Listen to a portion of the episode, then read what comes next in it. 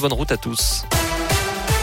Merci beaucoup Robin. Retour de l'infotrafic dans une demi-heure ici sur Radioscope. Voici Philippe Lapierre avec euh, le journal de 7h30. Bonjour Philippe. Bonjour à tous. À la une de l'actu à Lyon, l'OL qui sombre en Bretagne. Les Lyonnais se sont fissurés hier soir à Rennes. Lourde défaite 4 buts 1 en clôture de la 13e journée de Ligue 1. Paqueta a réduit l'écart sur penalty dans les toutes dernières minutes, histoire d'adoucir un peu la note. Mais avant cela, les Lyonnais avaient été archi dominés par une séduisante équipe rennaise. C'est la quatrième fois en quatre rencontres cette saison que l'OL ne parvient pas à gagner après avoir joué un match de Ligue Europa dans la semaine. Lyon désormais septième du classement à 4 points du podium. Place maintenant à la trêve internationale. Un résultat de basket aussi avec la défaite surprise de Lasvel. C'était samedi à Paris 82-79. Villeurbanne quatrième du championnat. Et puis quatrième, c'est aussi la place du loup rugby en top 14. Les Lyonnais ont dominé Castres samedi 30 à 23. L'actu, c'est le retour à l'école ce matin après deux semaines de vacances et les élèves de l'Ain ou encore de l'Isère doivent remettre le masque. C'est le cas dans 39 départements. Ils avaient pu l'enlever avant les vacances, mais le taux d'incidence est reparti à la hausse depuis. Dans le Rhône, les enfants n'ont jamais enlevé le masque. Ils doivent donc encore le garder.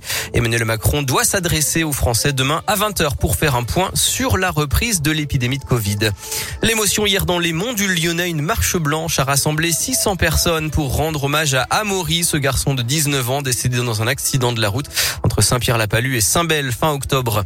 Le personnel du centre hospitalier de Givors en grève à partir d'aujourd'hui. Mobilisation contre la fermeture des urgences de nuit, sauf pour les femmes enceintes, au moins jusqu'à la fin du mois à cause du manque de médecins.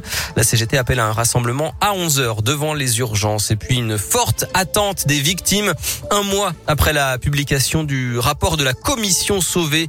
Les évêques doivent annoncer aujourd'hui des gestes et un échéancier de mesures pour lutter contre la pédocriminalité dans l'église.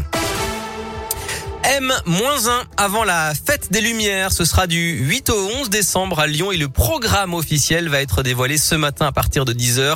Évidemment, on vous dira tout sur Radioscoop et sur radioscoop.com. Le maire Grégory Doucet a promis une édition cette année tournée vers les enfants. Et en attendant ce programme, eh bien, on va zoomer sur l'association choisie dans le cadre des Lumignons du Cœur en partenariat avec Radioscoop. Cette année, place des Jacobins. C'est Gaëlis qui va être mise en lumière et qui va donc bénéficier du produit de la vente des Lumignons.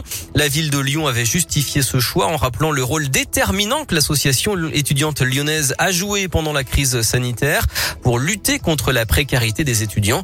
Une très belle surprise pour la présidente de Gaëlis, Colline Pisaneski. Ça a été une grande fierté de savoir que la mairie nous sélectionnait pour ce beau projet dans un événement culturel assez énorme pour euh, la ville de Lyon et même euh, au niveau national.